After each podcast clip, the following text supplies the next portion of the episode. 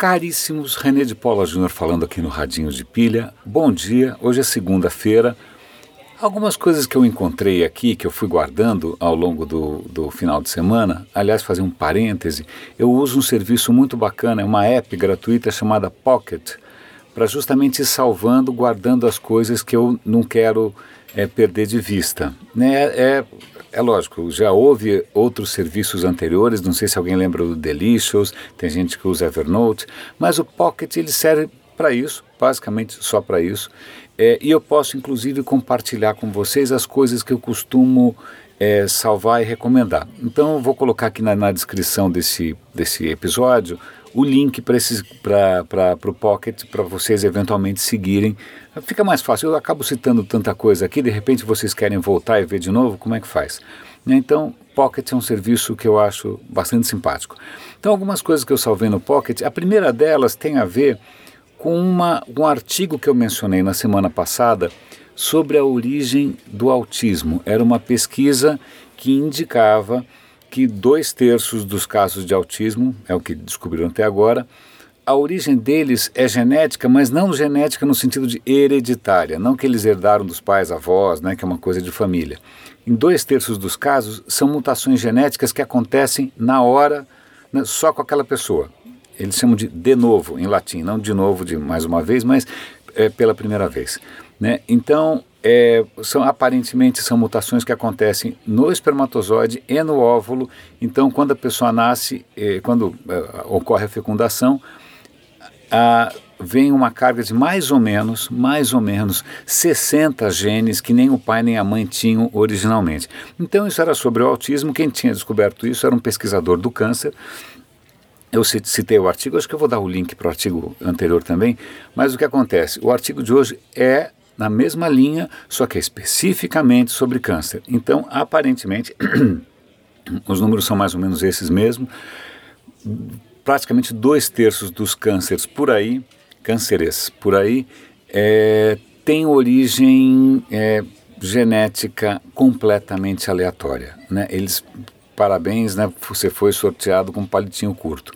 É cruel. Né? Não quer dizer que todos os cânceres sejam assim é, por exemplo, é, alguns cânceres, como o câncer de pulmão, por exemplo, dois terços da, da, da, das causas do, dos cânceres de pulmão são ambientais. Então, é, existem alguns cânceres que são notoriamente provocados por estilo de vida, condições ambientais, fumar, hábitos, etc. e tal. Sim, alguns cânceres são inegavelmente ambientais. Isso não quer dizer que você vai poder continuar fumando achando que se tem sorte ou não tem sorte. Não, alguns cânceres são indiscutivelmente ambientais, mas muitos dos cânceres, eles simplesmente nascem de mutações que você tem e teus antecessores, antepassados não tinham. Né? A, a responsabilidade da hereditariedade é relativamente baixa. Mas isso são números médios, vale a pena dar uma olhada no artigo, que o artigo menciona quais aqueles que têm um índice maior de aleatoriedade, quais os que têm um índice maior de causas ambientais né, e, e de hábitos, quais que são hereditários, e o artigo também dá o link, obviamente, para o trabalho acadêmico original. Então é, é, é bastante interessante a gente começar a entender um pouco melhor como funciona a questão da hereditariedade e do papel do meio ambiente. Tá? Então é legal porque essa, essa essa, esse episódio de hoje conversa com aquele episódio do autismo. Uma coisa extremamente interessante, curioso, é, eu vou dar link para um artigo, e esse artigo me levou a um outro artigo, mas vamos para o primeiro. Tem um canal chamado Big Think, que às vezes eu menciono aqui, e ele publicou semana passada um artigo que dizia o seguinte: nossos cérebros são programados para funcionar com base em histórias histórias. O nosso sistema operacional, e é essa linguagem que o artigo usa, é baseado em histórias. E o, o, o, artigo é curtinho, ele tem uma coisa bastante professoral, assim, tac, tac, tac, ele vai demonstrando passo a passo, né, dando inclusive link para outras coisas, demonstrando que é, é como, é, a tese é que a gente já nasça predisposto né, a funcionar com base em histórias. Então, você conta histórias para bebês e para crianças, são essas histórias que vão passar ah, os valores que vão passar o que é socialmente aceito, o que é, o que é correto. É, mesmo quando mais para frente você tem que aprender coisas que dependem de lógica, e ele cita um exemplo de um teste de lógica, se você apresentar como um teste puramente lógico, 10% das pessoas conseguem resolver. Se você apresentar como uma historinha, 70% das pessoas conseguem resolver. É lógico, existe por aí a disciplina do storytelling, é, não, não é novidade a história do storytelling. Mas o que é interessante imaginar é que talvez seja a maneira como o nosso entendimento é construído. A gente é, capta muito melhor e a gente espera que as coisas é, formem histórias. O que é lógico, induz a uma série de equívocos. Né? É, tem coisas que parecem boas histórias, mas que são absolutamente falsas ou não são verdadeiras.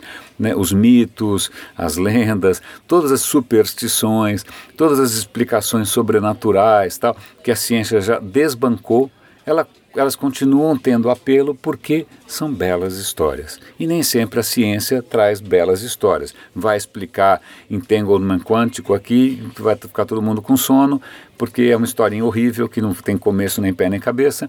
Agora, se eu for contar para você que no dia que você nasceu as estrelas e planetas estavam alinhados, putz, isso é uma história linda. Né? Então você vai preferir ler astrologia do que ler Max Planck, mas tudo bem. Então é, é bom para a gente fazer as pazes com a gente mesmo e com o resto da humanidade, porque parte do nosso encanto e também parte da nossa fragilidade vem do fato da gente ser programado para pensar em forma de histórias. Né? Agora, esse artigo eu cliquei no linkzinho escondido ali e fui parar num outro que eu achei muito inspirador, que é o seguinte. A tese do artigo é que você foi programado para ser o que ele chama de autodeficiente. O que quer dizer um autodeficiente? Significa o seguinte: seres humanos são programados para depender um dos outros. Nós somos a espécie que talvez requer, talvez requeira, talvez requeira mais cuidados é, quando você é um bebê. Né? A gente demora tempo demais para ficar independente, ou minimamente independente. Quando você pensa num potro, o potro cai do útero, da, cai da mãe, a mãe pare o bendito do potro, potro em 30 segundos o cara está de pé e sai correndo. A gente demora alguns anos. Né? Então, é porque é interessante levantar essa questão de nós sermos programados e sermos feitos para sermos dependentes. Para quebrar um pouco o argumento né, do individualismo, para quebrar um pouco o argumento de que você consegue ser ou fazer as coisas sozinho, que tem toda essa história é, do, do, herói solitário e do, do, individualismo. Desculpe, mas não. Né? E, e não só a questão da sua dependência física é, quando você está crescendo, mas também grande parte do nosso bem-estar, a maior parte do nosso bem-estar, está relacionado ao pertencimento, ao funcionamento, ao seu encaixe numa sociedade que te acolha. Né? Então, aquela história de nenhum homem, uma ilha, tal, é mais ou menos por aí. Né? Mas isso de uma maneira mais profunda, pensando na gente mesmo enquanto espécie. Curiosamente, a gente convive por aí, falando em histórias, já que é essa uma das pautas de hoje, com várias histórias que parecem heróicas, bonitas, etc. e tal, por exemplo, o mito do individualismo, né? É, várias filosofias por aí de super-homens, etc. e tal, mas elas podem ser tentadoras, podem ser inspiradoras, mas elas têm um erro fundamental que é esquecer que nós somos eminentemente dependentes uns dos outros. Caríssimos, espero que tenha sido um episódio inspirador. Eu vou, como sempre, como, como, como comentei no começo, eu vou colocar o link aqui para o Pocket. Espero que sei lá, que, que seja que vale a pena. E eu acho que é isso. Um grande abraço para vocês e até amanhã aqui no Radinho de Pilha.